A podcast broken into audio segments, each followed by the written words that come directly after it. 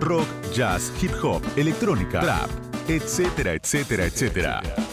Todo está en Tribulaciones, con Mario de Cristófaro.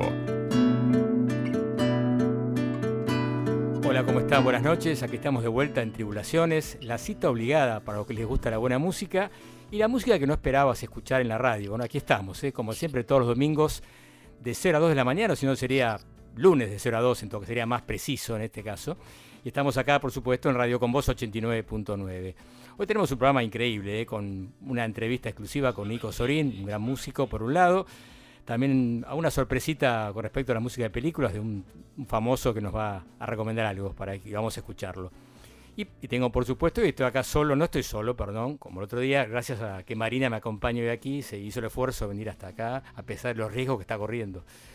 ¿Cómo estás, Marina? ¿Todo bien? Hola, ¿cómo están todos? Eh, buenas noches. Veo que estás con barbijo, chicas, se respeta hasta a full, ¿eh? ahí, me lo, saqué, pero estaba haciendo una historia, boludo. Pero está bueno, está, queda, lindo. Está lindo ese color, me gusta, barbijo negro, ¿no? Está, bueno. Y queda más piola, queda, me, queda medio ninja. Sí, ¿no?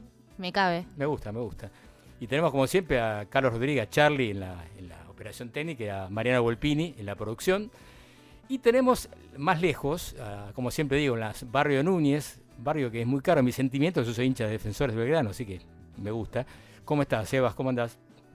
Buenas, ¿cómo va? Bien. ¿Me escucha bien? Perfecto, excelente, buen sonido. Perfecto. Sí, sí, acá desde el barrio del Dragón. Sí, sí, me encanta. hace bastante no voy a la cancha, pero era, era de la, barra, digamos, en una época, iba a todos lados.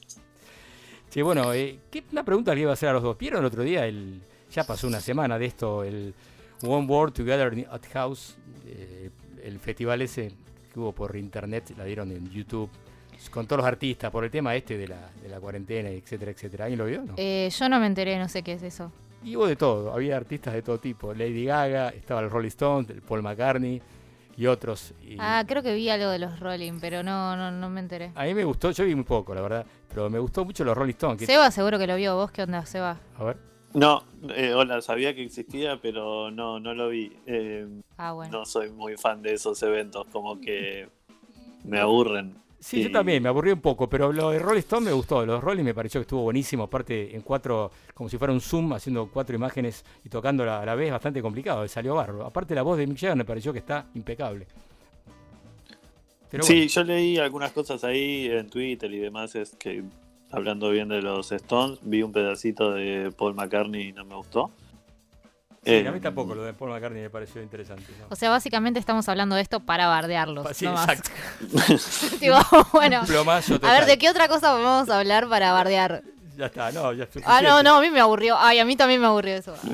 qué mal, qué malo que somos. Bueno, a mí me gustó la más que los Rolling, reconozco, punto, punto aparte. Bueno, bien, eh, hoy tenemos un estreno al principio y al final del programa, así que vamos a ver cómo viene todo, les va a gustar. Vamos a comenzar la música con una banda que es una parte de la banda que es muy cara a mis sentimientos, que son los Medeski, Martin, en este caso a Murphy, Jesse Murphy, el bajista, reemplazando a Chris Wood, que supongo que por la pandemia no pudo estar en esta sesión que hicieron en Busto, que es una localidad cercana a New York, donde tiene su casa John Medeski y también su manager Liz Penta.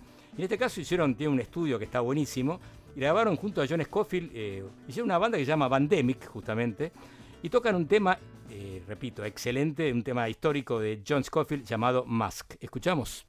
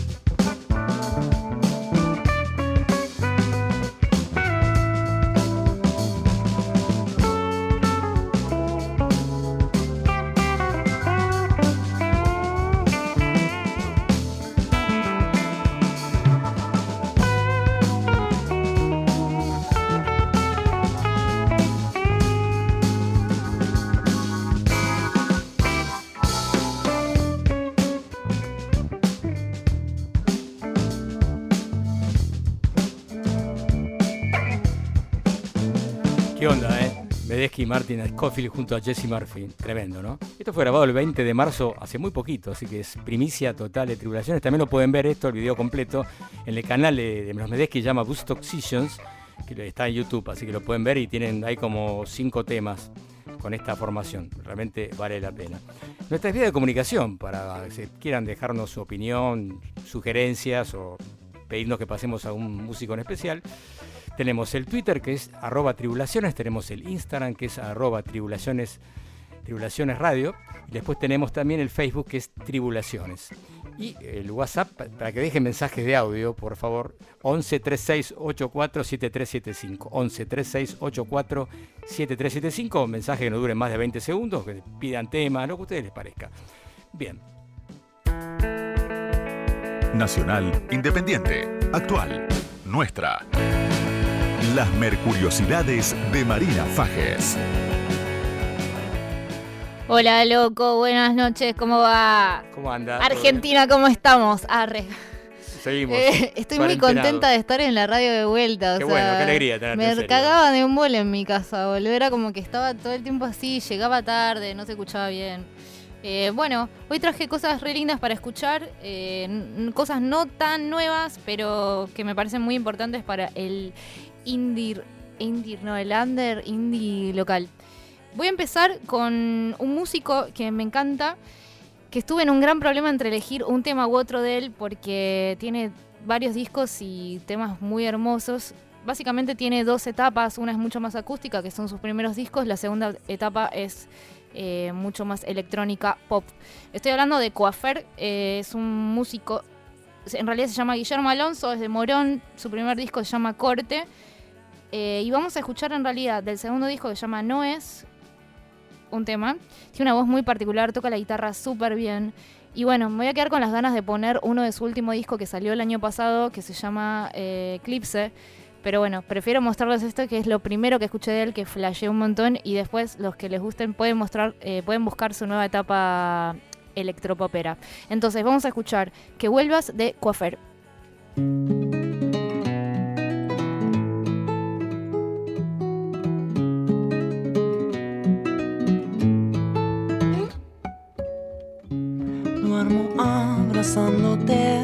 Y eso me tranquiliza y no te imaginas cuánto bien me hacen tus caricias en este viaje campo adentro una estampida de luciérnagas nos atrapa y ya me siento mejor mucho mejor hizo tarde hora de que vuelvas a casa.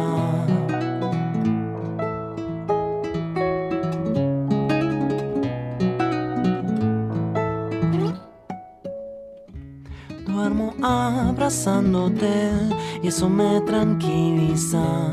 Y no te imaginas cuánto bien hacen tus caricias en este viaje campo, adentro una estampida de lucianagas nos atrapan y ya me siento mejor, mucho mejor. Si su tarde es que vuelvas a song.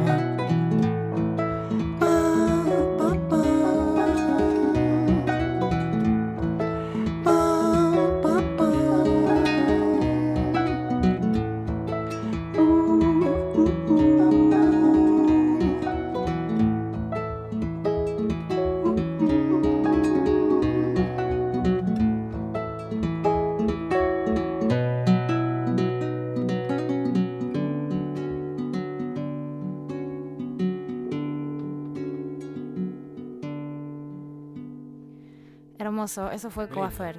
Muy lindo como canta, ¿no? Está buenísimo. Está bueno.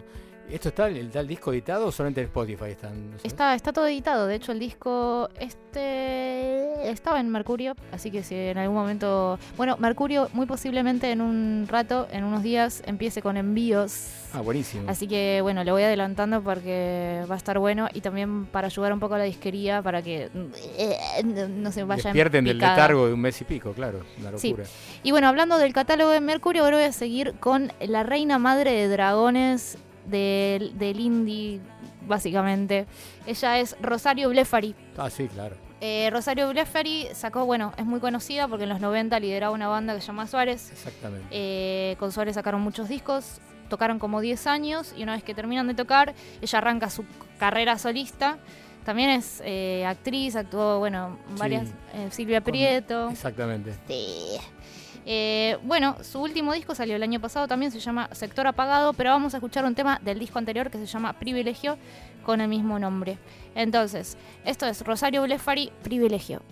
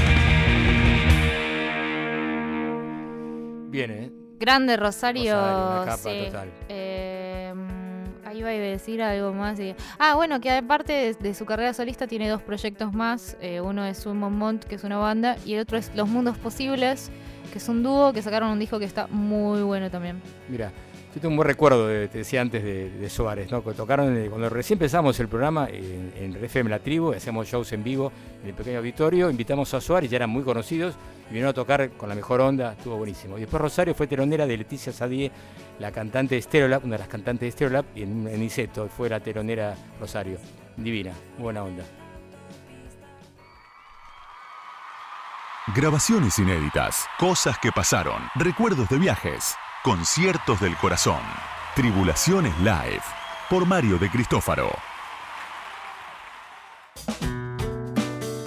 Y estamos siempre recordando artistas que hemos traído a nuestra productora en vivo acá a Argentina y a Sudamérica. En este caso vamos a hablar de un señor muy particular que se llama Adrian Tows, más conocido como Tricky. Quizá unos pioneros del trip hop, un estilo que también supieron em- empezar a tocar, este, por ejemplo, Massive Attack, una de las bandas quizás emblemáticas de este, de este estilo. También Portishead, otra banda importante inglesa que son más del trip hop. Pero Tricky, bueno, este fue un recital que ocurrió el 31 de marzo de 2015, un día muy particular, porque había un paro general de la CGT, uno de los pocos que hacen esta gente que no, no- tiene muchas ganas de hacer paros habitualmente, y 2015 fue un día, creo que un viernes, no había nadie en la calle, uy, acá no va a haber nadie, salvo la gente que va a comprar la entrada anticipada. Y realmente fue un- impresionante, fue la cantidad de gente, se llenó eh, Niceto y fue un show muy, muy electrizante, muy rockero, rockeó mucho, más de lo que habitualmente hace que es trip hop, y tocó inclusive eh, unos covers como uno de, de Iggy Pop, I Wanna Be Your Dog, salió impresionante, un día lo vamos a pasar. Bueno, es un artista que comenzó su carrera, bueno, justamente tocando, cantando, mejor dicho, en varios temas de los primeros dos álbumes de Massive Attack. Y luego empezó una carrera solista y quizás su álbum, quizás que tienen todos referencia, el más que tuvo más, este, más convocante y más importante fue Maxine Quay, que fue editado en el 2005 y a partir de ese momento él empezó una carrera muy importante como solista. Tuvo otros discos que no fueron muy, digamos, no tuvo buena crítica. Eh, fue- quizás fue el más importante de Maxine Quay. Y luego, a, pes- a partir del, del 2007, 2008, sacó álbumes más interesantes. Y recuerdo algunos como, por ejemplo, por ejemplo, se me fue el nombre acá, perdón, se me fue el nombre, es eh, Idols, que es un, disco de los mejores que sacó Tricky. Y luego también eh, con colaboraciones con la ex mujer Martina Toppelberg, eh, que es una gran cantante que también estuvo en- en- en la banda y aparte también colaboró con Massive Attack. Pero bueno, es un artista súper, súper interesante y siempre, lo- yo diría que lo definiría como, lo definiría como más productor que, que show en vivo, porque en vivo él interviene cantando algunos temas y hace un poco de shows arriba del escenario, un poco de circo, digamos. Yo lo vi en Mar de Plata y fue un toque polémico. Sí, ¿no? Eh. Che, y Kabu hizo algo con Triki, ¿no? Kawasaki. Exacto, tenés razón, Sí. bien, buen dato. Sí, en- apareció en un tema, en un disco de él. Sí, Mm. claro. Sí, no me acuerdo cuál disco era, pero bueno, ya me voy a acordar. Pero bueno, lo concreto que es el show, eh, más que todo, y la banda que tiene, siempre hay una cantante nueva que habitualmente eh, lleva en sus, en sus giras. Pero vamos a presentar un tema que tiene que ver con el álbum justamente Maxine Quaid, que es un tema que se llama Nothing Change, en vivo en Niceto. Vamos a escucharlo.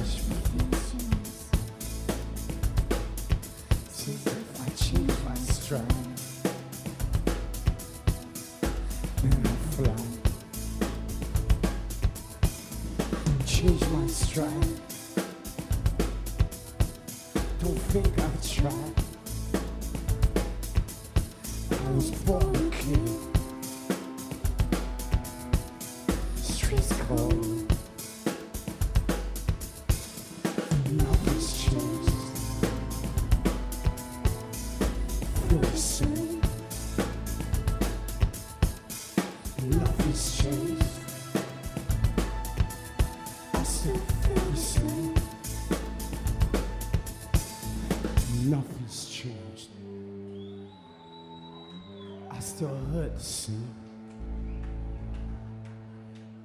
Enough nothing's changed. I still Hudson.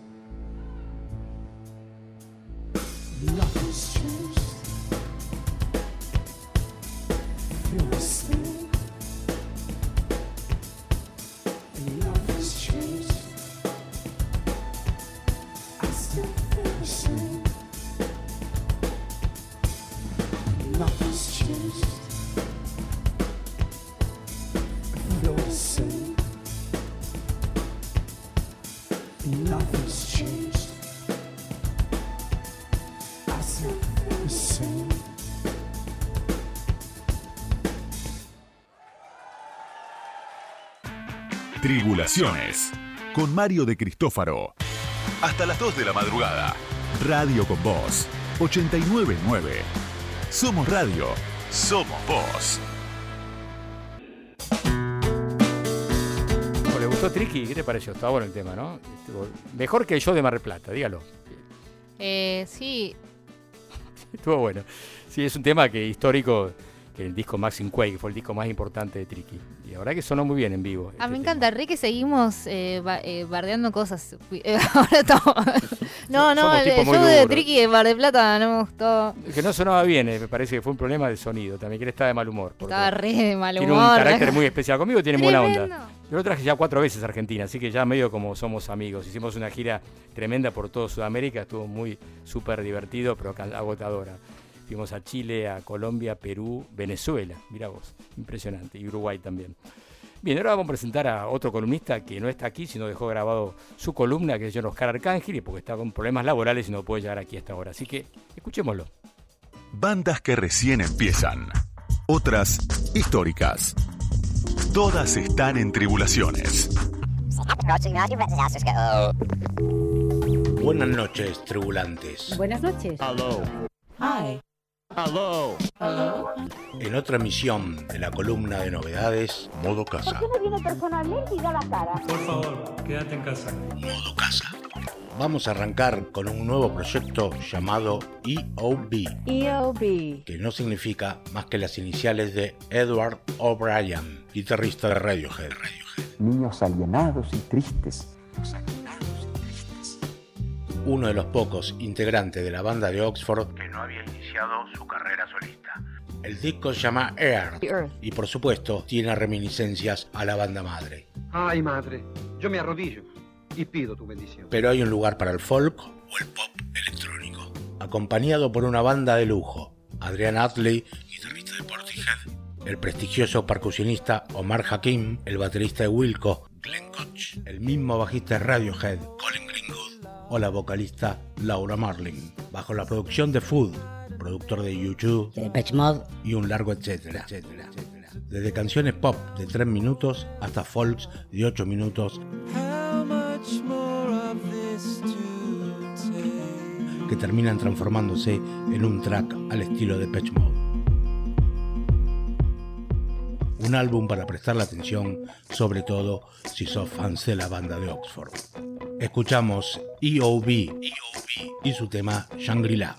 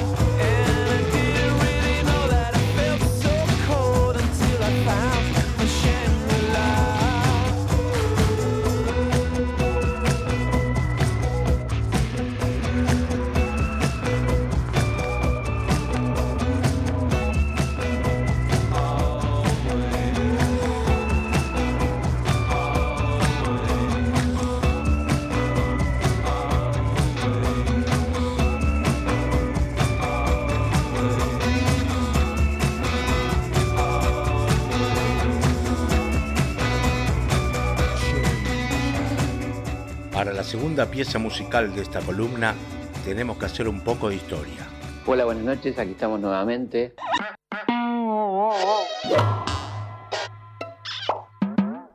Casi como de boca en boca, se cuenta que a mediados de los 80, en Buenos Aires, en un clima de mucha creatividad post-dictadura, ¡Consolidar la paz interior! apareció una banda capaz de mezclar el sonido del post-punk Joy Division The Smiths. con la poesía beatnik When I write my symbolistic, serious, impressionistic novels, I write them in pencil.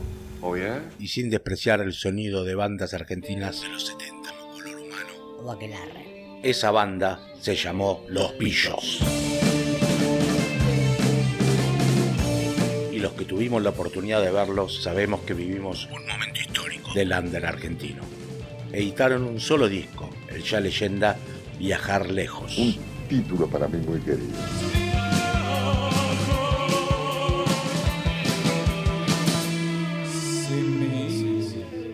La banda se separó antes de grabar su segundo disco por la misteriosa desaparición en un viaje en avioneta sobre el Amazonas de su baterista, fundador y líder espiritual de la banda llamado Pablo Esau. La banda nunca se volvió a juntar. Sin Esau nunca serían los pillos. Pero antes de la formación de los pillos, su cantante y letrista, Adrián Chanson, formaba parte de una banda, Jóvenes Transmutados, que seguramente fue la pionera en practicar el sonido oscuro del pop-punk argentino. Jóvenes Transmutados. Banda que se disolvió sin dejar nada grabado. Pero 35 años después, Adrián y Chechu Fasanelli, baterista original de la banda, se volvieron a juntar para volver a la vida a los jóvenes transmutados. Su primer disco fue esas canciones que nunca habían llegado a grabar, tratando de respetar el sonido que tenían en esa época. Banda siguió mirando el futuro y componiendo nuevas canciones. Acaban de editar su tercer disco, Ecléctico Baile, que contiene canciones nuevas y algunas versiones de Los Pillos. Como Poco Placentero del disco Viajar Lejos y Henry Blame, una canción muy beatnik que iba a ser parte de ese nunca grabado segundo disco. Escuchamos lo nuevo de Jóvenes Transmutados, el tema Henry Blame.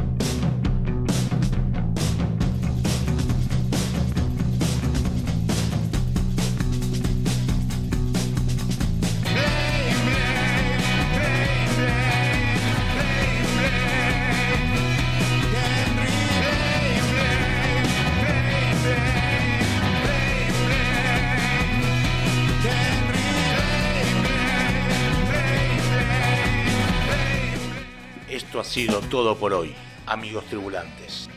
Nos escuchamos la semana próxima. Blame, blame. Quiero Oscar, ¿eh? Me encanta la dimensión paralela de Oscar, boludo. Tremendo. ¿no? Está bueno, está Me bueno. encanta, sí, muy bueno. Todos los efectos que logra ahí, muy, Sí. muy divertido. Con muchas personalidades aflorando. Uh. Sí, sí, excelente. Bien, y ahora vamos a otra sección que hemos inaugurado ya hace dos semanas, que falta la cortina aún, este, María, tenemos que hacer la cortina, eh, que, se llama De Película. ¿Qué onda? ¿Qué ¿Qué? tiene, qué No, no iba a decir nada. Yo era- te estaba mirando y te decía. Confirmando, sí, claro. exactamente. Y es, you're right. Ya va a estar, ahora con este tema de la pandemia está complicado la cuarentena. Bueno, estamos trabajando para que acá los chicos de la radio puedan terminarla. Pero bien, el tema es que esta, esta columna, esta sección, tiene que ver con que figuras conocidas o amigos recomiendan este, temas de bandas de sonido de películas que les gustaron también, las dos cosas, ¿no? Si en este caso tenemos un tipo muy, buena gente que es amigo, lo, lo he conocido mucho y la verdad que nos, nos va a presentar una película que yo la verdad que ni, me, ni la recordaba, así la música, pero bueno, escuchémoslo, de Juan Di Natale. Amigos, ¿cómo están? Buenas noches. Soy Juan Di Natale y me toca elegir una canción de una banda de sonido y eh, voy a ir con un viejazo hoy. Tal vez hayas visto alguna vez en la tele una película llamada Desayuno con Diamantes, protagonizada por la bellísima Audrey Hepburn. Short Peppard era el coprotagonista, una película de Blake Edwards, basada en un libro de Truman Capote, Desayuno en Tiffany's. Ahí en un momento está la bella Audrey Hepburn eh, sentada como ahí en una ventana eh, y con una guitarra entona una hermosa canción de Henry Mancini que se llama Moon River. Hay muchas versiones de Moon River, la versión de Audrey Hepburn ahí como muy despojada es bellísima, pero la versión de Frank Sinatra la rompe, hay una versión de Morrissey también, y hay muchas más, creo que hay una de Frank Ocean, de hecho, en los últimos años. Así que cualquiera de esas me viene bien, pero eh, si tenés un ratito, regalate ver al menos la escena de Desayuno con Diamantes en la que Audrey Hepburn canta esa canción, porque te va a dejar con la piel de gallina si es que tenés un corazón que late en tu cuerpo. Que tengas una linda noche, gracias, abrazo Mario.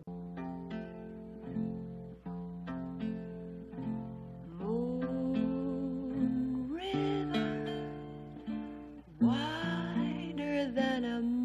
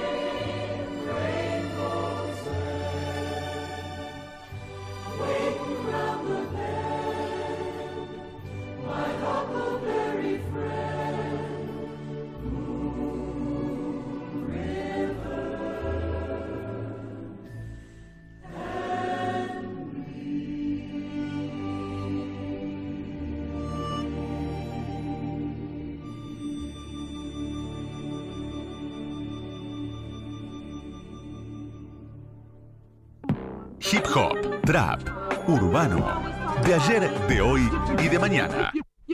Comas y apóstrofes por Sebastián Chávez.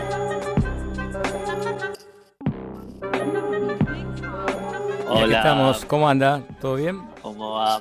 ¿Le gustó esto? Hay una versión de Frank Ocean, acaba de decirle este Juan Sí. de Natale. No, no Sí, la sí, conocía. está buenísima. Ah, está sí, buenísima.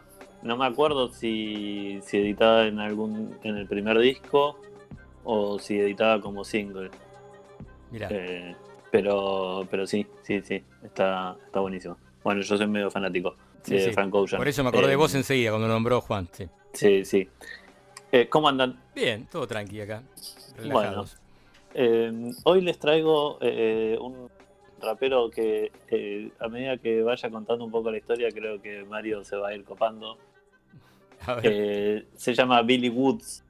Eh, bueno, primero y principal no hace trap, así que creo que se van a copar. Ya entrada, no. Eh, Billy Woods es un personaje eh, que se conoce bastante poco, es como una suerte ahí de, figura del underground de, Nueva York. Él nació en, en Washington, eh, de padre, madre jamaiquina y padre africano. Padre era de Zimbabue. De hecho, eh, el padre era eh, activista y, y- y de ideología marxista. Y cuando se van a vivir eh, a Zimbabue, cuando Zimbabue logra la, la independencia en 1980, Zimbabue antes era conocido como Rhodesia, Exacto. eh, de, De eh, Sudáfrica, sí. era, claro, eran eh, colonia británica. Él, de hecho, él va a. a- el padre de, de Billy Woods eh, termina en Estados Unidos, se, va a estudiar. Ahí conoce a, a- su mujer, eh, con quien tienen. eh, con quien se casa. Eh, Ellos estudiaban en la Universidad de Nueva York. La madre eh, después va a ser eh, profesora de literatura inglesa. O sea, se cría en una, una casa como de, alto vuelo cultural, Billy Woods. Bueno, cuestión que cuando, cuando se, eh, Zimbabue declara su independencia, se van a vivir porque eh, el padre de Billy Woods consigue eh, puestos en el Estado. Y, o sea, se vuelve, o sea, el padre había nacido en, Zimbabue, así que vuelve para allá. Viven nueve años eh, en, Zimbabue. El padre muere, el padre de Billy Woods muere, así que se vuelven a, a Estados Unidos a vivir ahí. Y lo que cuenta Billy Woods, que es un personaje que no se sabe cuándo nació, más o menos uno le puede calcular mediados de los 70 por, por- las cosas que cuenta eh, en las entrevistas. Eh, Billy Woods dice que él casi no tenía contacto con el hip hop eh, allá en Zimbabue porque era una, una- se consumían muchas cosas más inglesas que americanas. Así que como que había visto algunas cosas en películas, pero como muy puntuales. Eh, y cuando se están volviendo a, a Estados Unidos, el avión hace escala en Ámsterdam y ve una remera de Public Enemy y le pide a la madre que se la compre, eh, sin, sin saber demasiado qué, qué era, pero como le había gustado la, la, la foto, la imagen de, de la remera, la madre le dice que no, que no se la va a comprar, pero bueno, como que a él ya le queda un poquito eh, la imagen de Public Enemy, entonces cuando va a Estados Unidos, cuando vuelven a Estados Unidos y, y ya se radican en Nueva York, eh, él empieza a, investigar un poco. Eh, él dice que, no, no conocía raperos, digamos, o sea, le, cuesta mucho meterse en la escena, como él dice. Eh, lo- las únicas cosas que veía de rap en vivo era algún blanco que hacía que se ponía a imitar a Beastie Boys en las fiestas. Dice, pero como no, no conocía, hasta que de pronto él empieza a ir a la universidad y ahí sí empieza a, a conocer gente. Eh, y ahí se mete un poco en la escena de, de, hip hop de Nueva York. Pero no, o sea, sin, sin demasiadas pretensiones. Él no, no había escrito hasta ese momento, no, no, no había escrito ninguna rima. Dice, cuenta de hecho que, que recién en el 97 escribe sus primeras rimas. eh, en un, él se va a trabajar al estado de Maine, que es un estado muy al norte y muy frío eh, de Estados Unidos, y él labura en un hotel, en un, él laburaba en la lavandería del hotel, y como que ahí eh, tenía mucho tiempo libre sin hacer nada, entonces eh, ahí se, se, pone, se pone a escribir y él cuenta que ahí escribe su, primera rima. Eh, bueno, cuestión que no, él sí era muy, muy leído y, y está muy, muy metido en política, obviamente por, por su familia. Él descubre eh, un, un escritor ruso que se llama Daniel Karms y ahí un poco que empieza a flashear. Eh, Daniel Karms, un, un escritor y poeta eh, ruso surrealista que murió en la década del 40. Él ahí empieza como a, esto, a flashear con, las con las formas como más disruptivas de escribir. Él dice que, que no, no le copaban los, los relatos así como con estructuras convencionales. Eh, y, es- y eso se nota mucho en la forma de componer y, y en la forma de escribir. Eh, si quieren, escuchamos un tema ahora y cuando volvemos eh, empiezo a contar cómo es que se hace eh, su camino en la música, que también es un poco raro y fragmentado. Sí, interesante No la sé qué historia. les parece. Sí, sí, muy interesante. Sí, sí. Bueno, eh, vamos a escuchar ahora un tema del último disco. Eh, él, él el año pasado saca dos discos, este es el último, se llama Terror Management el disco, y el tema que vamos a escuchar es el que lo cierra, que se llama Stranger in the Village.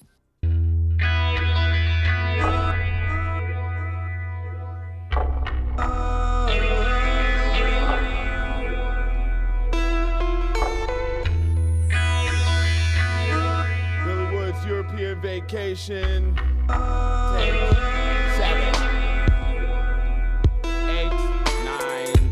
Came through atop a half dead mule, apostate marabou. Pale urchins put the swoosh on his pointy shoe, a slew of rare pelts. Helm the skull of caribou.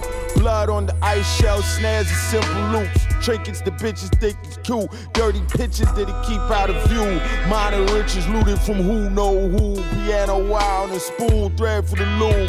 Dog ear first edition of Barracoon. Jagoo mixed grab out the jet fuel. Ivory mouth, skin so black it's blue. They never been south, never seen the dunes. Regaling with tales of cartoon. Eyes big enough to drown. Gather round, gather round. Everything for sale except the scale.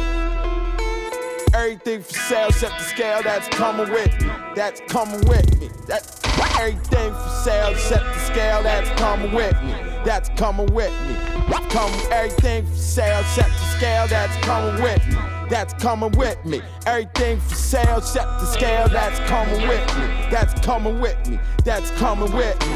You can't pay with money. I know what's coming. You can't pay with money. I know what's coming. You can't pay with money. I know what's coming. You can't pay with money. I know what's coming. Everything for sale except the scale that's coming with me.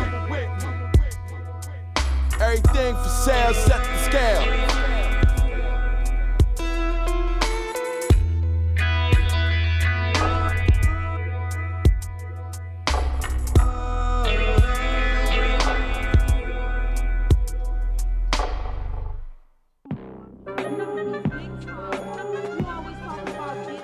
Che, buenísimo las bases. Me ¿Les- encantaron. les ¿eh? gustó? Sí, muy bueno. Eh, La letra, sí, es- un poquito de qué es la, la lírica, digamos, ¿qué, qué puedes contar al respecto? Que decías que era bastante Eh, diferente un poco a, la, a lo habitual, ¿no? Sí, eh, las letras, pa- particularmente la, la- la letra de este tema, eh, es bastante. O sea, por- no sé si, si- si se dieron cuenta, digamos, hay muy poco. No, no hay un estribillo, digamos. Exacto. Eh, sí, sí. eh, habla. ha- Habla de, de la, de, la, de la plata, eh, digamos, de. Lo que dice algo así como que la plata no tiene valor.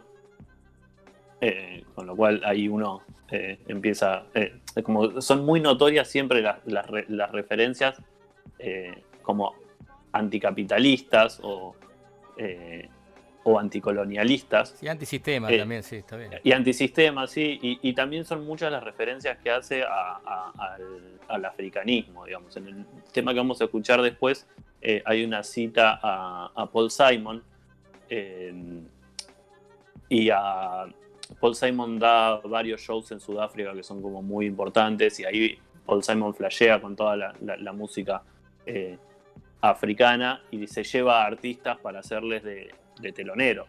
Eh, de hecho, y por eso en el tema que, que vamos a escuchar para, para cerrar el bloque, eh, nombra exactamente eso, de- nombra a Paul Simon y a, y a una de las, eh, y a Miriam Mekeva, que era una de las artistas que él se lleva eh, de gira por, por Londres. No era la famosa Eh, pata pata, si no me equivoco, no Miriam Makiba, no era, era esa un tema histórico. que sí. Sí, Sí, ¿no? exactamente. Sí. Exactamente. Eh, pero si nos vamos como un poco más atrás eh, en la carrera de, de Billy Woods, Billy Woods eh, saca su primer disco en 2003, se llama Camouflage, y en 2004 saca otro se llama The Chalice, pero ahí medio que desaparece, como nunca, nunca le fue bien, no, es un músico exitoso, eh, es muy, muy reconocido eh, por como los conocedores del género y, la gente que, está como más militando y dando vueltas por el underground de- del hip hop de Nueva York. Eh, Él funda su estudio eh, en 2003, eh, su, perdón, su sello que se llama Blackwood Studios. Saca estos dos discos y después empieza a formar parte de grupos. Él forma parte de dos grupos que también son muy, muy poco conocidos, que se llaman The Rivers y el otro Super Crown Flight Brothers. Y no vuelve a editar material solista hasta 2012. Eh, cuando vuelve, y ahí en 2012 vuelve con un disco cuyo título, espero que Mario reconozca la referencia, el título es History Will Absolve Me. Ah, tremendo. Sí, sí, sí. La historia me, va, me absolverá, es una frase de un discurso de Fidel Castro. Exactamente. La década de Eh, 60, exactamente, sí. E- e- ese disco eh, ya es, mu- es- es un poco más reconocido y, y está siempre referenciado y mencionado como uno de los de- como el gran disco de, eh, de Billy Woods. Había mucha gente, no, no, no mucha gente, pero había gente que estaba esperando, digamos, qué qué había pasado con él. Él cuenta que, eh, que por más que estaba eh, digo, haciendo música en estos grupos que mencioné, él cuenta que, que no extrañaba ni, ser solista ni que se la pasa todo el tiempo escribiendo que le gusta mucho leer, que le gusta mucho estudiar formas artísticas novedosas, pero, pero no, no es un músico prolífico. De vos- todos modos, a partir de ahí empieza a, a- a grabar más discos y a editar como ya con más regularidad. Saca un disco en 2013, otro en 2015. Eh, En 2007 saca un disco que se llama Known Unknowns, que es, también es muy bueno. eh, eh, es, un, es un disco que, que recomiendo. Forma un dúo que se llama Armand Hammer. Eh, Armand Hammer está, es él y un rapero que se llama Elucid. Es un rapero también muy, muy poco conocido, pero tienen, tienen varios discos que están muy buenos. Yo recomiendo el último, que se llama Paraffin y es de 2018. Pero bueno, cuestión que en 2019 Billy Woods saca dos discos. El primero se llama Hiding Places con un productor de Los Ángeles, eh, Kenny Segal. Eh, es un disco que salió en marzo de 2019 y, le, le- es como ese sí eh, fue como elegido como entre los mejores discos del año por en, varios lugares, en varios, medios especializados. Y en octubre sorprende con otro disco que es el que estamos escuchando ahora, se llama Terror Management. Son los, dos temas que, que ya escuchamos y que vamos a escuchar ahora son de ahí, de este disco que, llama, que es el último. Eh, pero bueno, eh, Billy Woods tiene esta carrera así como medio extraña, que digo, puede que desaparezca ahora por, no sé, cinco años y eh, sin problema. Él también tiene una cuestión de que da entrevistas, pero todas las fotos eh, aparece pixelado. Él pide que le pixelen la cara, o sea, como no se, no se conoce muy eh, la cara. No sé si quieren que comentemos algo más y ya vamos derecho a- al tema. No, no, pregunta. Para cerrar. No, te quería preguntar, él por su ideología me parece que no está muy a favor del mercado discográfico, todo eso. Por ahí también tiene que ver eso, aunque no sea tan famoso, ¿no? Porque el tipo realmente, por lo que escuché hasta ahora, es muy bueno, ¿no? Sí, a ver, eh, él es muy bueno, realmente me, parece que está buenísima la música que hace, pero también sí es cierto que es un hip hop eh, que tiene poca beta comercial, digamos. O sea, si, si uno lo, lo escucha, los beats son como bastante oscuros, bastante opresivos, las formas son raras, y él tiene una forma de, rapear que es como muy hardcore, ¿no? O sea, hay, poca melodía, eh, las barras son muy duras, eh, entonces eh, no, no, no comulga mucho con el sonido de época, digo, con, con el sonido más comercial de la época, de, de- ahora. Por eso, por ahí, Hiding Places, que es el disco de marzo, que sacó en marzo del año pasado, es un poco una buena puerta de entrada porque ahí tiene un productor, eh, este Kenny Segal es de Los Ángeles, Y siempre recordemos que los productores y, y toda la música que viene, todo el hip hop que viene de la costa oeste es muchísimo más fácil de asimilar que la música que viene de la costa este.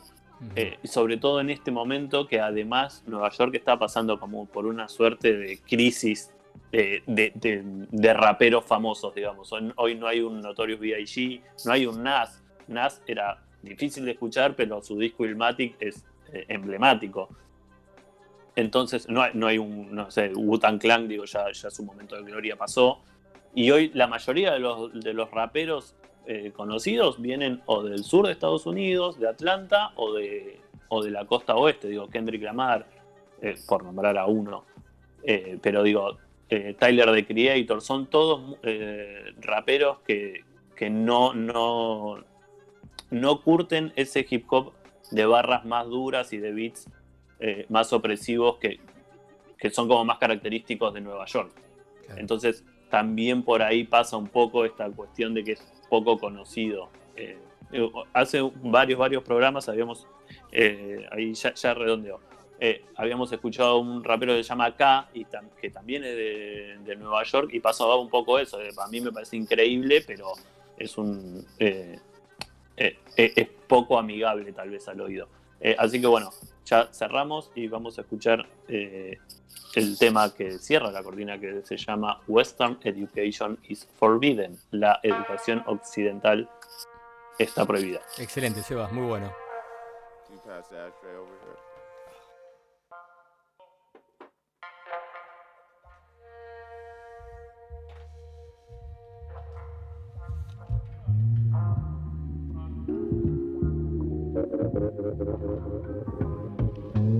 My advice, don't stop rhyming.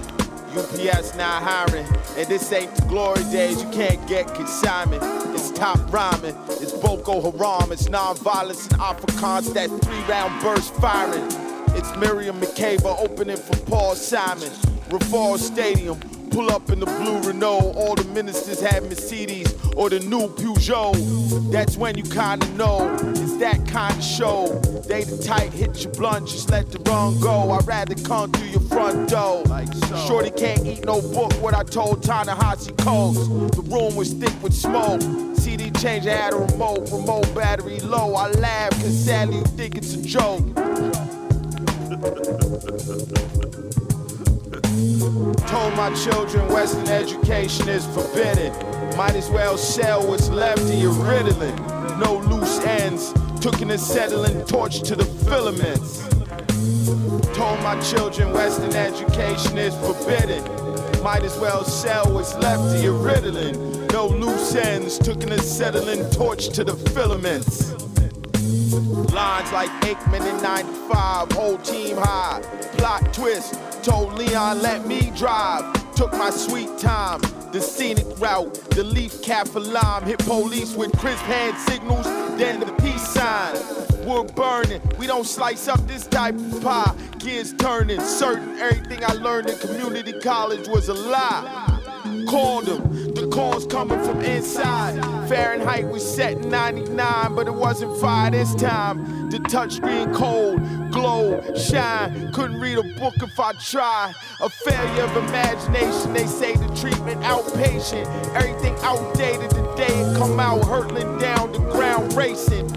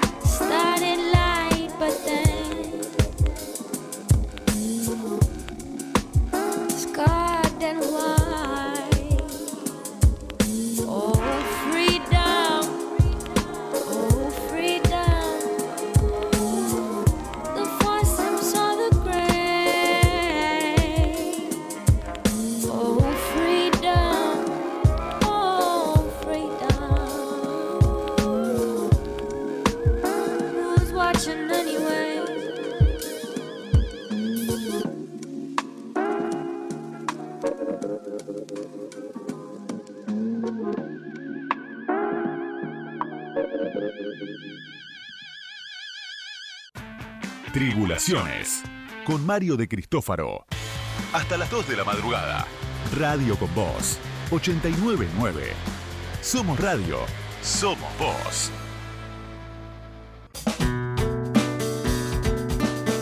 Estamos en Tribulaciones hasta 2 de la mañana acá en, por supuesto, como siempre, Radio con Voz 89.9. Y ahora tenemos una entrevista con un gran amigo, un músico impre- impresionante, compositor, eh, tecladista, bueno, director de orquesta también.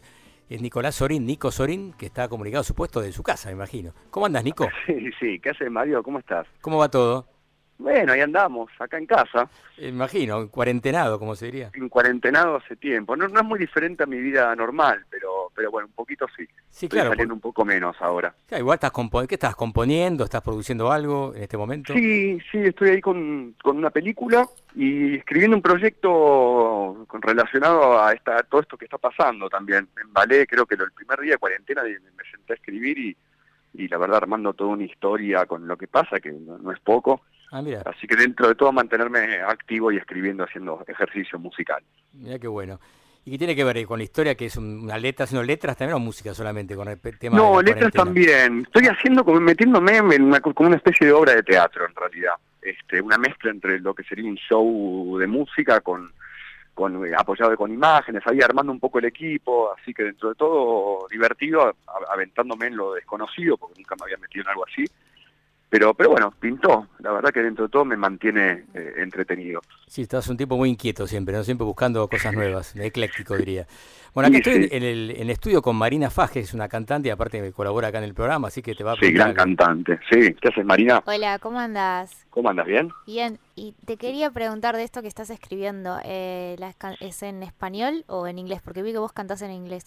Sí, eh, tiene cosas en español, tiene mucho sampleo de cosas. Estoy Ah, muy bueno. mucho en internet, sampleando, jugando con los sonidos, qué sé yo, agarrando las cacerolas de mi casa mientras estoy haciendo unas berenjenas y con el teléfono voy grabando, después los proceso. Como estoy tratando de, de acudir a, a todos los sonidos de caseros y relacionados un poco a esto. Pero después también hay canción y, y probablemente cante en, cante en inglés, que es donde me siento cómodo. Ahí va. Mirá vos. Sí, sí, porque vos en general siempre cantaste en inglés, habitualmente, tu último disco por lo menos, ¿no? Y, Sí, tu- tuve, canté castellano con el octeto, tuve una onda también Maracara que cantaba en castellano. Ah, mira, tenés razón, sí, Sí, totalmente. pero no sé, de repente me empezó a funcionar inglés por una cuestión, por varias cuestiones. Primero porque no me gusta cómo canto en castellano y segundo porque hay algo de la música, de lo de la literalidad a veces del idioma que a mí personalmente como que a veces me molesta, ¿viste? Me gusta que, le- que la música se, sea de, de alguna manera que esté libre a la interpretación y a veces siento que el idioma y cómo me suena estoy contando demasiado con la voz, ¿no? Entonces a veces prefiero que no me entiendan. Ah, te- Este, está bien. es algo raro, pero no, no puedo, bueno, mirá que he tratado, he tratado y, y a veces sí, a veces puedo, pero, pero bueno, en este momento estoy como con otra búsqueda. Está perfecto. Escúchame, y bueno, ¿todavía te considerás un músico de jazz? Porque muchos... Ah, Nico Sorín, sí, el, el pianista de jazz o el tecladista de jazz. Creo que va más No. allá lo tuyo ya, porque con Octaphonic pasaste la barrera, ¿no? Te fuiste ya al Sí. rock quizás este, más under o, o quizás indie, no sé cómo llamarlo, porque Octaphonic es un proyecto que realmente no inclasificable por ahí también, ¿no? Empezó como un proyecto de jazz en realidad, empezó, empezó con, creo que estaba Gustavo Muso, Ramiro Flores, bueno, el chino también, eh, Piazza, venía bien en el jazz, o sea, tengo muchos amigos ligados al jazz, pero yo no me considero un, un, jazzero, eh, nunca, nunca me consideré, por una cuestión de que te toco Blue Bossa y All the Things You Are y se acabó, ¿viste? siempre me gustó más el, el lado del rock. No Sí. obstante, eh, rescato un montón de cosas del jazz, esa cosa de improvisación, esa ese nervio, ese peligro que tiene el jazz, este, siempre trato de incorporarlo, ¿no? Claro. Sí, bueno, yo te recuerdo haber visto en, en- en la banda de, de Esteban Seckman también tocando, ¿no? Claro. Sí, me acuerdo. Sí, Sí, que tampoco es jazz en Sí, realidad, exacto. ¿viste? Pero, Sí, sí, tiene pero tiene muchos elementos, tiene muchos elementos del jazz. Yo creo que eso y creo que el jazz es un poco eso en sí, ¿no? Digamos, el jazz no eh, hoy por hoy no es tocar swing ni bebop ni sino ya que pasó, es, eh, fue, es otra cosa, sí, totalmente. Totalmente, yo creo que es li- mucha libertad y peligro y eso está buenísimo, ¿no? Es un ingrediente muy importante para la música. El peligro del jazz. Ah, me encanta. Está bueno eso. peligro, esta- estamos en tiempos de peligro además. es Más que nunca, más que nunca. Sí. Y se han muerto varios yaceros con la- a partir del COVID-19, lamentablemente, ¿viste? Han pegado ¿Viste? fuerte, es ¿Viste? Malazo. Sí, sí, terrible, Sí, tremendo. ya quedan menos, ¿no? De esa generación. Sí, sí, increíble. Mm. Y está pegando fuerte, bueno, en New York sobre todo, ¿no? Es impresionante. Totalmente, Sí, sí, tremendo. Y, bueno, y a mucha gente, inclusive me preguntaron que te iba, a, te iba a hacer una nota, que qué pasó con Octafone. ¿Hay posibilidades de volver con muchos fanáticos de Octafone? Y dice, ¿cuándo vuelve con Octafone? ¿Cómo está eso? ¿Qué puede ser? Mira, ¿Es el una otro día- posibilidad? Hace dos meses nos comimos un asado. Ah, bueno, ya es un adelanto, un comimos un avance. asado y eso la verdad que es un montón. Hace mucho que no nos veíamos, fue una despedida dolorosa, necesaria, pero creo que nos dolió a todos. Eh, y sin embargo empezamos a retomar contacto, cosa que eso es bueno, no puedo, no puedo decir, es más, no, no sé si la gente va a volver a tocar shows en vivo, Bueno, eso es un tema. pero, sí. pero empezó a pintar algo, ¿viste? Yo no sé si, si, es que vuelve la banda, pero de repente un showcito, no sé, se empezó a comentar y, y empezamos a, a, manejarnos un poco, pero bueno, ho- hoy por hoy está difícil, ¿no? Juntarse. Y sí, yo creo que es este año va a ser un año perdido para la música a nivel Sí, shows, sí. conciertos, me da la impresión, ¿no? Que no creo que se pueda hacer nada de acá hasta fin de año seguro, ¿no? Totalmente. Es un problema para los músicos cómo subsistir, ¿no? Realmente, ¿no? Es complicado. Es un tema, sí, acá en casa se siente bastante, yo estoy tratando de, bueno, meterme en lo audiovisual, viste, un poco, pero va a ser difícil, va a ser difícil y bueno, ojalá que salga pronto de esto, viste. Lo que sí, el primer show va a ser, o sea, el- cuando volvamos a los shows, agarrate, ¿no? Yo creo que ahí va, Va a ser una se van a desprender muchas cosas, yo creo que sí. Sí, sí, va a ser impresionante. Y una pregunta, ¿y cómo te manejas con, con tu, tu mujer, tu señora Lula Bertoldi? Bueno, de- por supuesto de Eruca Sativa. Ay, pero- yo le quiero mandar un beso grande a Lula. Bueno, Dale, le, le mando. Bueno, justo. No, la pregunta es, este, ¿interactúan? A veces tocan juntos, zapan en tu casa, ahora estos días más que nunca, supongo, ¿no? ¿Cómo? Sí, sí, hemos hecho algunos vivos, a veces con temática. El otro día fue- hicimos un vivo de los 90, solo canciones de los 90. Ah, mira. El otro día hicimos un vivo de los Beatles nada más, entonces estamos en la compu y sí, sí, cada tanto salen unos vinitos y nos, diver- nos divertimos un poco. Hacemos un live por Instagram, por ejemplo, se puede escuchar. Claro, ¿Tenés- ¿Podés claro. poner algún otro para anunciar ahora? ¿Tenés eh, algún Eh, podríamos, ¿no? En Dale. realidad es como medio impromptu, ¿viste? Va, sale. Está, nos tomamos una copita de vino, che, hacemos, dale. qué gran Este. valor el vino en esta cuarentena, por favor. Está salvando muchas vidas. No, no, el vino es muy importante. El problema del vino es a qué hora se toma el primero, ¿viste? Porque yo empecé a las 8, después a las siete y media, después a las 7, 6 y ahora estoy cerca de las 6 de la tarde. Y ¿viste? para almorzar me voy a tomar una copita. Uh, qué qué buena peligro. excusa, ¿no? Tremendo. Eso es peligro, excusa. eso es peligro. También dice que el whisky está bueno para matar al COVID, dice que es una buena, dice que ¿En serio? tiene mucho alcohol, dice que así dicen, ¿no? Bueno. Ah, mira vos. Sí, así No es escuché un eh. comentario, un médico el otro día. Que... Bueno, no Los sé médicos si- son terribles, no hay que creerles nada. Uh, aparece cada uno en la tele que son... Tengo varios amigos médicos que son los peores. sí. Sí, hermano también médico, así que sí, conozco el tema. Sí, impresionante. Bueno, tu faceta como músico de, de- de- de películas de, de cine, ¿no? Este, es, ¿Cómo es el tema de la composición? ¿Te mandan una historia, te mandan el guion de la película y a partir de ahí vos vas a desarrollar o tenés que ver la peli primero sin sonido y vos vas agregando? ¿Cómo, cómo es la historia? ¿Cómo se maneja? Todo dep- depende, depende, depende la, el cono- o sea, qué tan te conozco con el director. Este, hay veces a mí que me han llegado guiones y algunas veces me he hasta animado a empezar la música después del guion, antes de que haya algo filmado, porque muchas veces de esa forma me funcionó que de repente si al director le gustaba la idea, después ya empezaba a filmar con esa con esa foto musical en la cabeza. Entonces uno después ahorra mucho. Generalmente el director cuando tiene la película editada, cuando uno, un músico se tiene que poner a hacer la música, tiene muy poco tiempo. El director está probablemente lleno de miedos de si la película funciona o no funciona. Es un momento bastante crítico. Sí. Entonces a veces tomarlo, tomar el toro por las astas está bueno, eh, pero bueno, no hay una fórmula, realmente depende, qué sé yo, con mi viejo, que ya hemos, no sé, tenemos ocho o nueve películas juntos, ni nos hablamos porque sabemos si nos hablamos nos empezamos a racionalizar, nos terminamos peleando. Sí, Así que me tu aclaramos que es Carlos Sorín, tu papá, ¿no? Para que no, Sí, no. Yo recuerdo historias Este- mínimas, El Perro, muchas películas increíbles de tu viejo, la verdad. Sí, la verdad que me gusta mucho el cine, pero bueno, no podemos hablar. Él me manda la música, perdón, él me manda la película y yo le mando la música. Y generalmente nos está funcionando. Así que depende, y muchas veces me toca escribir la música desde, desde la imagen ya, ¿no? Que ahí ya generalmente uno tiene un mes porque están haciendo la sonorización, así que tiene que apretar tratar de... A ver, si uno le, leyó el guion previamente siempre es bueno, Sí, sí. pero no no hay no hay una fórmula, no no no, no hay una fórmula, siempre es, es como muy da mucho miedo hacer una película cuando estás en blanco, ¿viste? Después cuando sí. vas avanzando está bueno, pero es- es- a veces es difícil. Es un poco estresante, sí, me imagino. Sí, totalmente. Y también tenemos en su casa otro columnista del programa, que es Sebastián Chávez, periodista. Te quer- quería preguntar algo seguramente. Sebas. ¿Qué haces, Nico? ¿Qué haces, Seba? ¿Cómo andas? Bien, ¿vos? Bien, bien, todo tranquilo. Bueno, ya hablamos hace, no sé, ¿qué, dos semanas. Hace poquito fue? charlamos, sí, Sí, totalmente. Eh, así que, bueno, nada, no, no tengo muchas cosas que me hayan quedado eh, para preguntarte, pero eh, nada, un poco hablando de, de tu actualidad. El año pasado saliste por primera vez con tu apellido en el nombre del proyecto. Eh, siempre te venías como escondiendo, aunque existía el Solino Octeto, pero digo, siempre eh, había otras cosas y, digamos, como tu proyecto solista eh, empezó re- recién el año pasado. Eh, quería saber, nada, cómo, cómo te sentís ahora viéndolo a la distancia, haber tomado esa decisión y, y empezar como a, a- a crear desde ahí. Siempre me haces preguntas existenciales, Seba.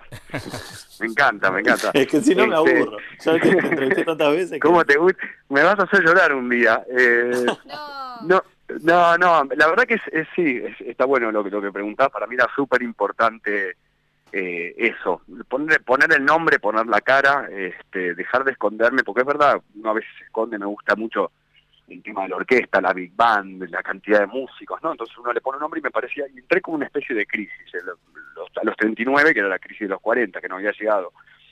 Y fue como, bueno, ¿cómo organizo todo este mundo musical? Y de repente me pareció sumamente importante ponerle Sorín y, y eso. Más allá de, de- o sea, en realidad con todo lo que conlleva ponerle Sorín, ¿no? Y hacerse cargo de, de, de todo. Este, que uno a veces también, yo estaba siempre metido en los proyectos de, de lleno, pero hay algo ahí en el, en el rótulo que cambia un poquito la forma y así que bueno, sí, fue muy importante. Empecé como una carrera solista a los 40 años, pero bueno, la empecé, que eso Está era buenísimo. importante. Sí. Está re bien, es lo más. ¿Y le pudiste presentar el disco live? No se presentó nunca, ¿no? O ya no, no me acuerdo. Ahora. ¿Sí Live se presentó, se hizo un show a principios de abril del año pasado, cuando habían solo dos temas, porque yo fui sacando Exacto. los nueve videos Fue una especie de cada trilogía. tres semanas. Claro, sí. Y fue, como, fue, fue un estreno donde la gente no sabía qué iba a pasar, eh, y, y bueno, solo conocía dos temas que habían salido, y hicimos el show completo, después creo que tuvimos dos shows más, y bueno, y este año era donde íbamos a empezar a, a, a tirar shows, pero bueno, lamentablemente pasó esto, tenemos el, el vinilo eh, metido adentro de una máquina, eh, allá en Barracas, esperando a que salga, esperando a ver que alguien abra la puerta, porque la idea era sacarlo también y empezar a, a hacer shows y poner los nueve videos, porque la verdad, la verdad fue un laburo bastante maratónico, este, con, con Emo Enríquez, que es el que hizo un par de videos de Octaphonic, fue la idea de darle ¿viste, un concepto al disco, de las tres etapas, ahí todo Sí. como una cosa muy interactiva. Y, y bueno, fue hacer cada tres semanas hacer un video, lo cual no, no, no fue poco, con pocos recursos, pero bueno, tratando de, de tener buenas ideas. Así que, bueno, ya lo terminamos y ahora había que defenderlo, pero tendrá que esperar un poquito más. Así es la live. Y sí, por ahora será por Instagram o por para sacar algún tema por ahí, ¿no? Por ahí se puede armar algo, ¿no? ¿Quién ta- Y puede ser. Puede ser. A mí igual me- el vivo me gusta mucho. Y sí, ¿viste? la interacción con la gente, ¿no? Claro. Totalmente, totalmente. Bueno, hay que tener paciencia, no queda otra. Una Sí, cosa sí. que, me- no me quería olvidar, que vos tocaste en la famosa gala con, en el Colón, ¿no? Con los G20 presentes, los presidentes. ¿Cómo fue eso? Con algunos garcas presentes, ¿no? Porque algunos tipos son impresentables, digamos, pero bueno, en fin. Estaba, con, estaba tocándome huevo izquierdo cada dos por tres. ¿eh? Me imagino, ¿no? Este, sí, fue, fue. Eh, transpiré como un, como un mono, estaban los snipers de trampa ahí apuntándome por qué sé yo. Eh, fue una experiencia interesante. Me imagino. Creo que sí. salió, creo que salió bien, le pusimos el cuerpo y la verdad que de- dentro de todo para mí representar al país eh, es importante y más cuando tenía toda esta llegada. Yo no sé cuántos millones de personas lo vieron. Pude estrenar mi sinfonía, la, la sinfonía que escribí en Antártida en el 2013. Argentum se Así- llama. No. Argentum se llama el, el show, pero bueno, lo- logré poner toda la, toda la introducción, era parte de la sinfonía que había, que había escrito en, en Antártida. Así que, Sinfonía Antártica, ¿no se llama, no? O sea, exactamente, fue un estreno bastante loco. Me hubiese gustado que, está, que, que esté mi familia, mis amigos, pero obviamente no podían entrar. Así que bueno, un poco a partir de eso pude volver a la Antártida, que fue el año pasado, sí, justo ahora, en esta época. Y terminar el segundo movimiento y estrenarlo en, en el CCK el año pasado. mirá. Así que de alguna manera abrió puertas, que era lo que yo buscaba. A mí me interesaba mucho no solo representar al país, sino que, que lo de la Antártida, que había sido un viaje muy, muy importante, este, se pueda visualizar. Qué bueno. Bueno, Nico, se nos termina el tiempo y la verdad que fue un placer escucharte y bueno, esperemos que largues algún videito ahí por Instagram, un vivo y estaremos atentos para que para el público también esté atento para escucharte ¿no? y verte, ¿no? Con- junto, Claro a junto a Lula también por ahora. Mientras tanto, Totalmente. esto se reincorpore de vuelta la, la- la música en vivo. Ojalá sea pronto, ¿no? Ojalá, la verdad que sí, ojalá. Bueno, espero tenerte acá en el piso un día que ya puedas este, ta- estar acá con nosotros y charlamos más a fondo. Ya lo haremos, ya lo haremos. Saludos a, ahí a todos por ahí y nos hablamos pronto. Dale, y vamos a pasar con un tema tuyo ahora para terminar la, la nota. Eh, presentalo, Bueno, dale, presentalo vos. Eh, el tema creo que es When the Show is Over. Exacto, de- justo para este momento, sí. Es el primer tema, es el primer tema de, del disco de Live, del- de los videos de Live, así que bueno, sí, es, un- es, es bastante referente a, a los tiempos que estamos pasando. Sin así duda. que espero que The Show is Over eh, rápido y podamos salir a, a tocar. Dale, buenísimo. Un abrazo grande. Un abrazo para Beso todos. para. Lula. Chao, chao. Adiós.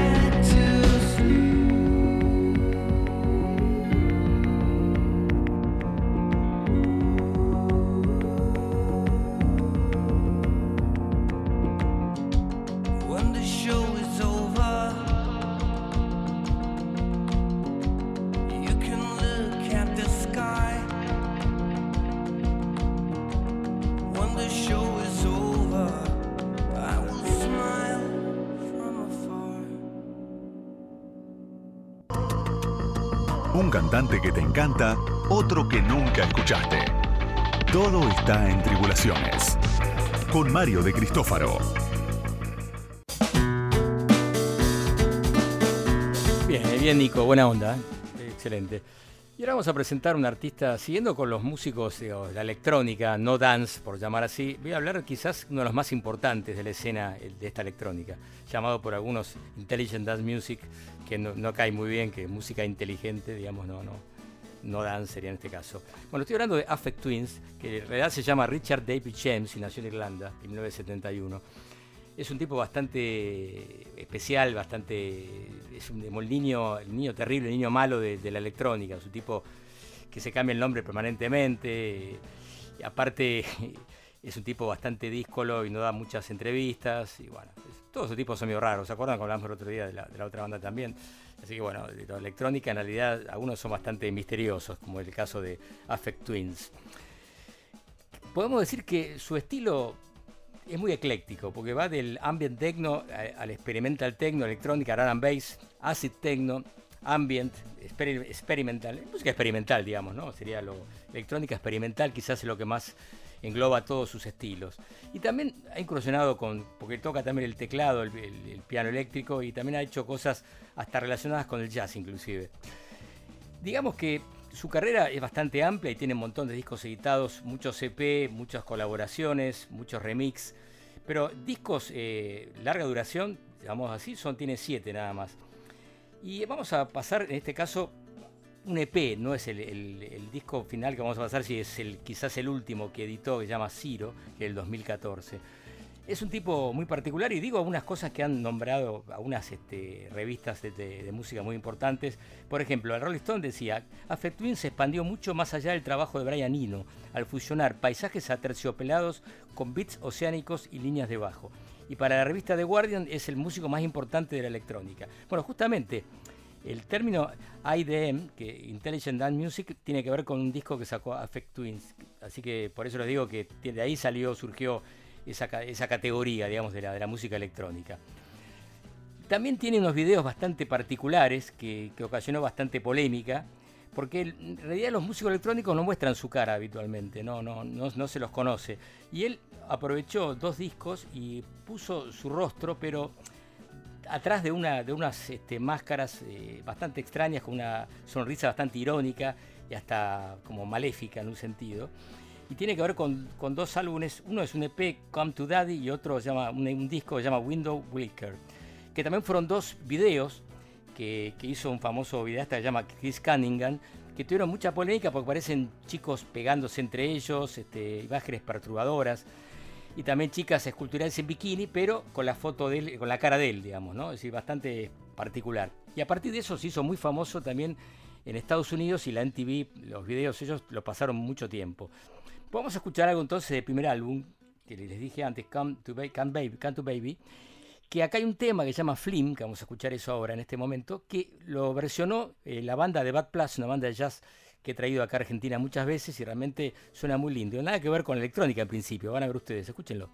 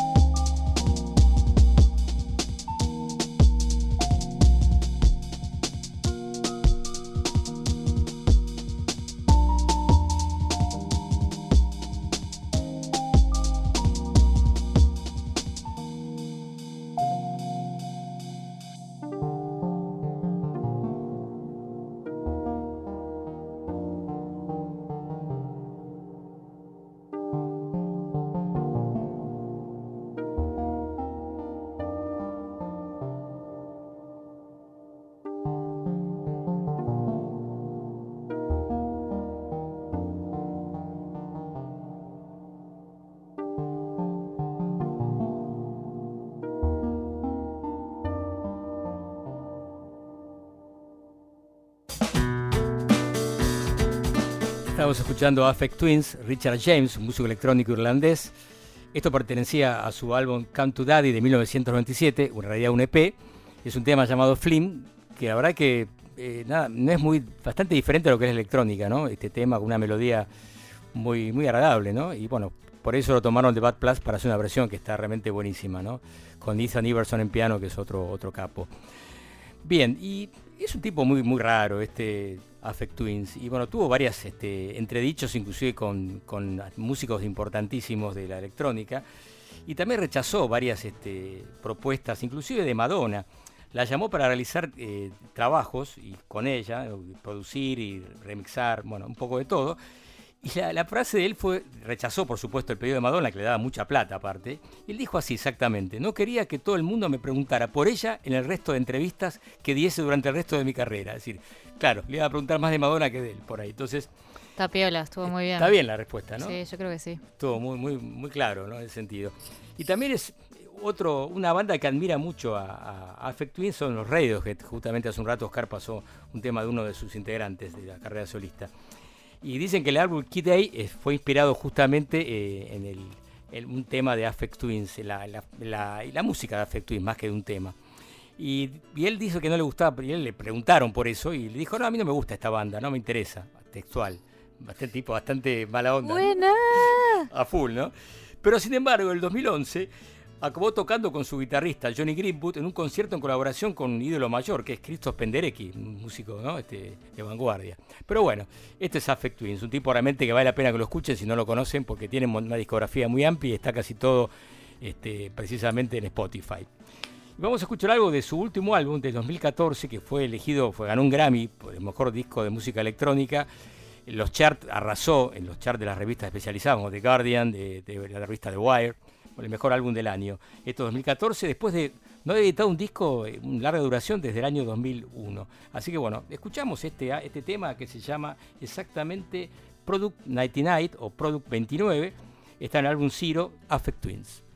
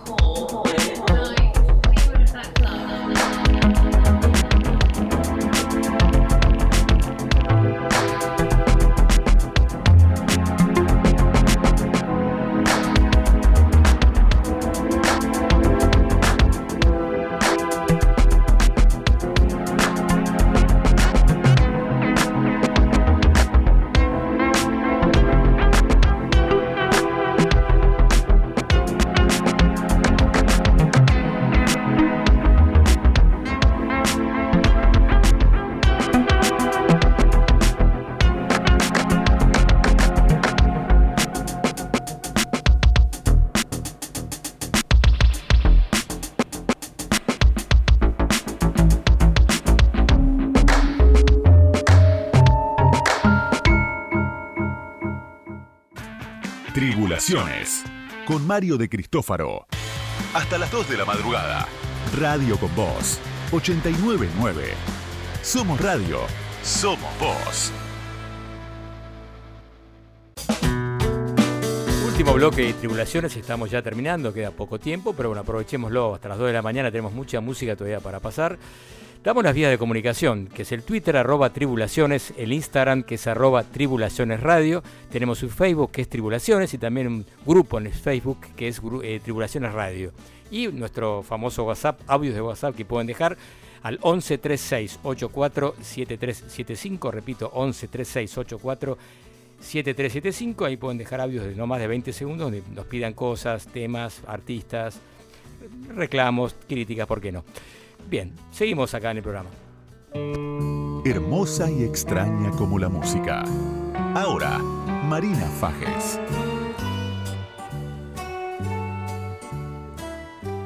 Bueno, Marina, que estamos de vuelta. Hola, buenas noches.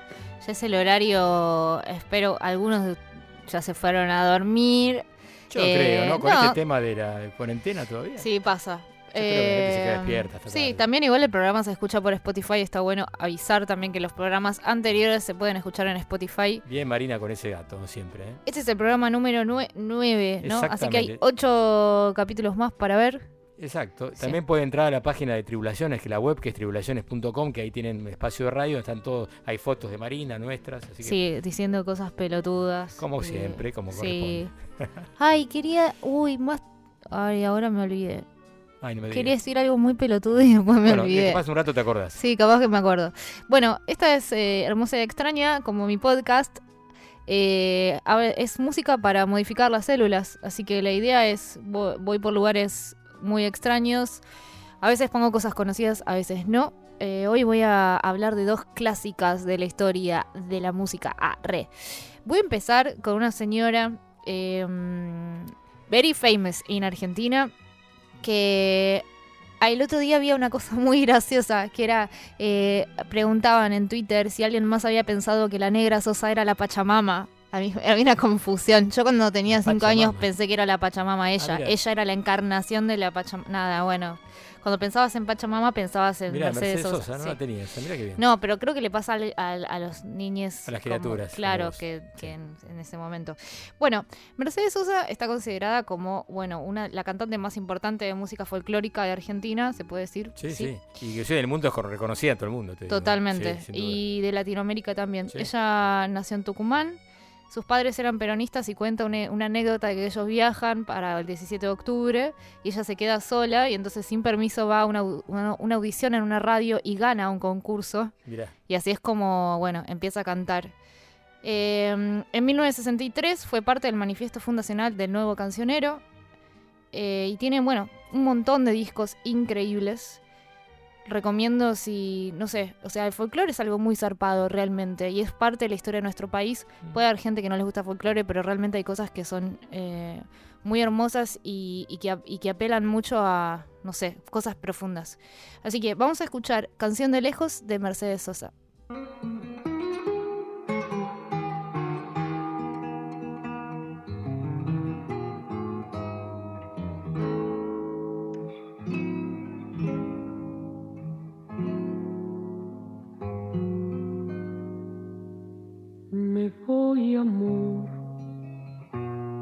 Soy motivo para el olvido, decime adiós, decímelo. Que la paloma de tu pañuelo me diga no, me diga adiós, me dices no. Pero tus ojos se van conmigo por donde voy, huellita soy, que va y que vuelve como dos veces del río a mí, del cielo a vos. Qué sencillo modo el cariño entre vos y yo. Tan solo un pañuelo a donde el cielo se me olvidó. Se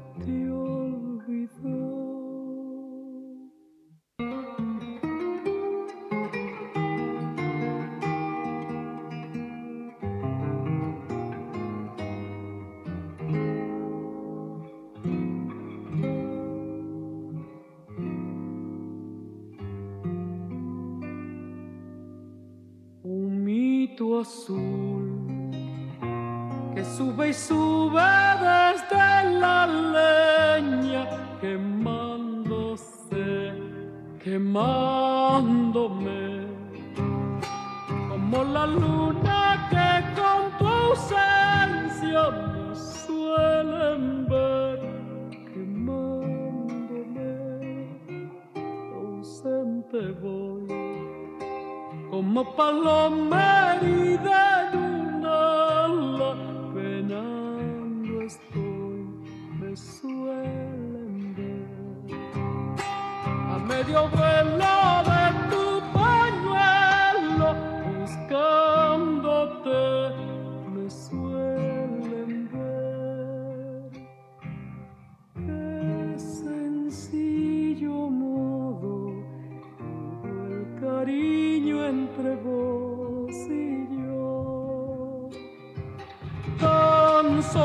un pañuelo a donde el cielo se me olvidó, se me olvidó, se te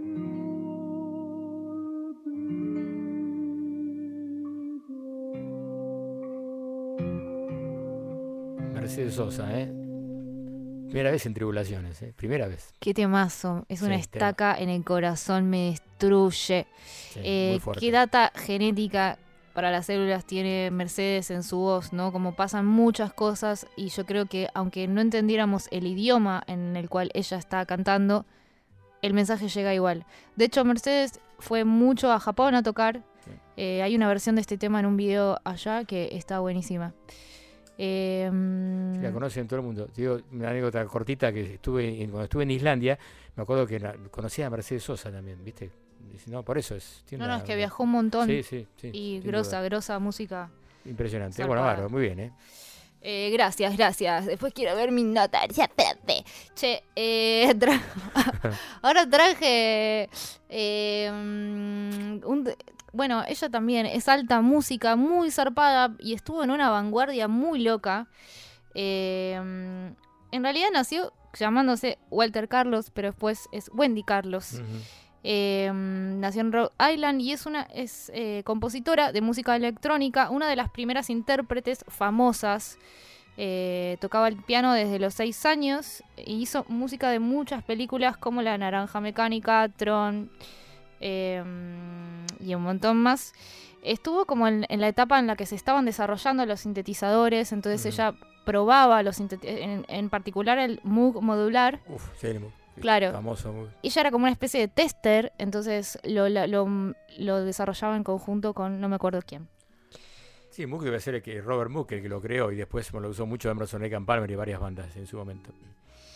Eh, bueno, grabó varios discos y un disco que grabó que se llama Swi- Switch on Bach, que es música clásica, eh, está, pero tocada con sintetizadores, es el álbum clásico más vendido de todos los tiempos. O sea, de música clásica, pero bueno, tocada con sintetizador. Y ella exploró un montón esa, eh, eso de sustituir la orquesta con sintetizadores.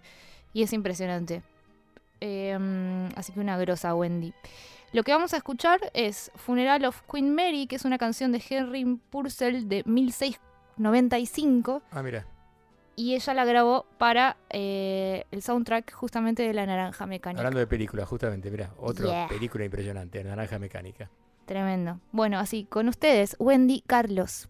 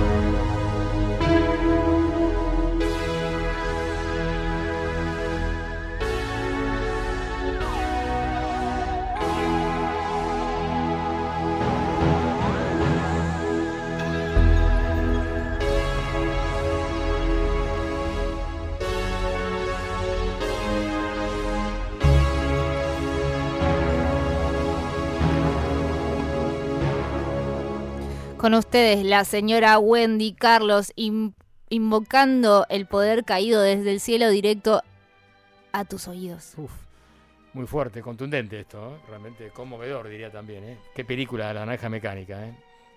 Prohibida muchos años acá en Argentina, que parezca mentira. Mirá, no sabía. Sí, fue prohibida. Trabajaba el famoso actor, no sé si se llama logrado, como se dice, Malcolm McDowell, creo que todavía vive, un actorazo. La película que es, es muy actual, ¿no? Con lo que sucede, una banda de chicos que, bueno, hacían desastres. La música está realmente... Hacían trap, arre. sí, sí, eran chicos malos, digamos. Chicos malos del Bueno, bien, eh, bien la columna. Bien, y ahora vamos a hacer un, a dar un estreno en este momento, eh, a presentar un estreno, mejor dicho, que es una cantante que hace mucho no, está, no grababa un álbum nuevo. Y en este caso, hoy elegí este tema porque me acabo de, me enteré que salió este disco, no lo había, no había dado cuenta, no lo había visto, gracias al señor Sebastián Chávez. Estoy hablando de Fiona Apple, que acaba de sacar un disco impresionante y fue unas críticas fabulosas. ¿Estás ahí, Sebas, todavía? Sí, estoy, estoy. Te Bueno, me dieron 10 estrellas en Pitchfork, ¿no? Es algo histórico. Como si no algo loco, locazo. Sí, sí, es casi eh, todo un suceso, digamos, ¿no? Pitchfork es como... Hay muchas críticas, ¿no? Ya a, a- a Pitchfork, sobre todo desde que, desde que se volvió como más mainstream, pero bueno, Sí. es un medio que se ha hecho muy conocido por, por las reseñas y porque ponen además reseñas con decimales. Eh, y no, no, no son de poner eh, 10 puntajes perfectos. 10 clavado nunca, ¿no? Quizás son Eh, muy... no, la última sí, vez que lo habían hecho fue con el cañón, que es My Beautiful Dark Twisted Fantasy. ¿De quién? No sé, ahí se cortó, no se escucha bien, ¿eh? Va a repetir que no se Eh, escuchó. ¿Me escuchan ahora? Ahí sí. te escuchamos, sí. Eh, no, la última vez eh, había sido con un disco de Kanye West, Ah, eh, que es My Beautiful Dark Twisted Fantasy, que si mal no recuerdo desde 2014, Hace seis años que no publicaban, claro, tremendo. que no ponían un Un 10. 10. sí. Es un discazo el de Fiona, ¿eh? Eh, Sí, se llama. Fetch de Paul Cutter, ¿no? Si no me equivoco. Sí, Sí. exactamente. Eh, nada, a mí realmente me, me encantó, me parece que tiene canciones, hay un- muchos juegos de percusiones eh, y ella, digo, to- toca el piano con, con- mucha gracia y también con, con cierta violencia y, no sé, me parece que las canciones están como súper, súper bien armadas. Sí, yo lo escuché una vez sola vez nada más y me impactó, sobre todo los meros temas. Eh, y uno vas a pasar justamente, que vamos a pasar hoy, digo, justamente me, me- me impactó. Y la verdad que es una, una, una tipa que tiene un- una trayectoria muy fuerte y aparte una historia muy dura, ¿no? Este, creo que fue violada de chica, si no me equivoco, ¿no? Tuvo Sí, ella fue víctima de violación y lo- ya el primer, en el primer disco ya menciona ese hecho en una canción llamada Zulen Girl. Eh, y sí, nada, ha pasado por, un mon- mon- montón de momentos eh, difíciles, eh, desórdenes alimenticios, pozos depresivos. Eh, y, y tiene una carrera como también un poco fragmentada, ¿no? Este es el primer disco que saca en ocho años. Exacto. Y, y, o sea, el primer disco es del 96 y este es el quinto disco que saca. Eh, o sea, en 25 años o 24 años, cinco discos es como bastante poco para lo que la industria eh, Sí, pide. requiere, Pero bueno, sí, sí. también, por otro lado, eh, son, son son todos discos muy buenos, digamos. o sea, son, son, son producciones que están como muy, muy bien pensadas. Sí, realmente, por eso yo creo que es una, no es muy prolífica, pero cada disco que saca tiene una calificación de 5 estrellas, 4, perdón, de Guardian, en The Wire, bueno, muy, muy prestigiosa y, y es muy querida por el, ambi- el ambiente, ¿no? De, de lo- de los músicos también, ¿no? Sí, sí, tal cual. Perdón, eh, solo quiero aclarar que el disco de Kanye West que mencioné, le han puesto 10, es de 2010. O sea, hacía 10 años que Y no peor, ponían un 10 10. años, son tipos muy duros, ¿eh? Sí, sí, sin duda.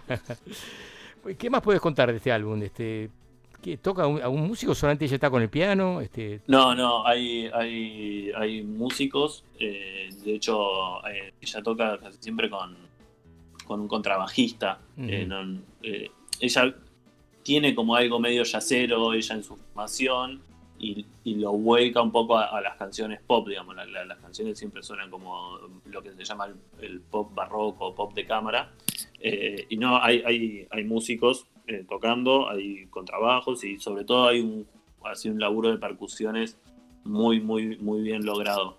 Eh, para mí eso es lo que, lo que se destaca del disco, digamos. Es como que Sí. le da mucha vivacidad. Es muy, muy rítmico. sí, yo lo noté. Bueno, buenísimo, vamos a escuchar un tema, ¿te parece, Sebas? Sí, Se obvio. llama Jamaica el tema, capaz que ya lo recordás seguramente, que es creo que el track 2 del, del nuevo álbum, que se llama sí, Fetch Ball buenísimo. Cutter. Bien, y nos estamos despidiendo, será hasta la semana que viene. Gracias, Sebas, nuevamente. Marina, Gracias, nos vemos. Marina, un placer. Igualmente. tenerte acá. ¿Vas a venir a acompañarme la semana que viene? Parecería que todo indicaría que sí. Esperemos que sí. Vamos a ver qué pasa. Bueno, Mariana Volpín en la producción y Carlos Rodríguez Charlie en la operación técnica como siempre y Oscar Arcángeli no se sabe dónde está, pero en, en las nubes. En por su ahí. propia dimensión, me cabe. Exactamente. Bueno, y que les habla Mario de Cristófaro. Nos veremos la semana que viene. Que la pasen lindo. Mucha suerte. Chau, chau.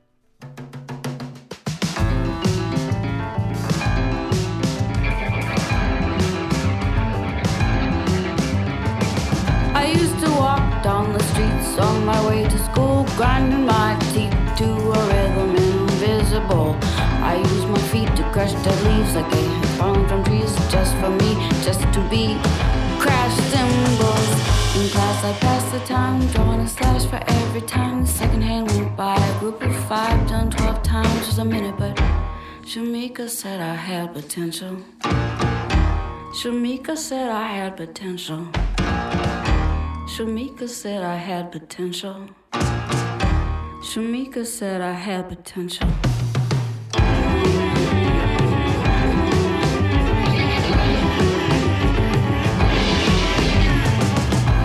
To march down the windy, windy sidewalk, slapping my leg with the riding crop, thinking it made me come off so tough.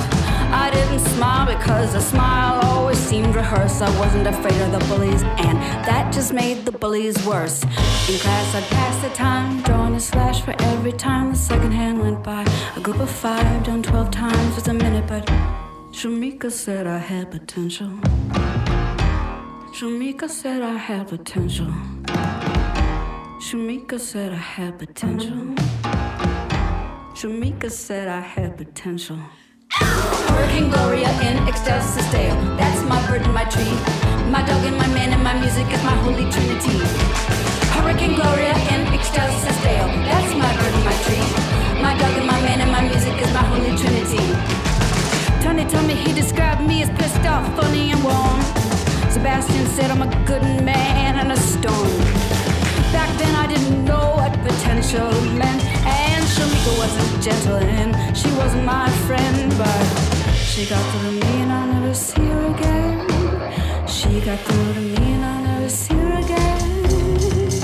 I'm pissed off, funny and warm. I'm a good man in the storm, and when the fall is torrential, I'll recall. Shamika said I had potential. Shamika said I had potential. Shamika said I had potential. Shamika said I had potential.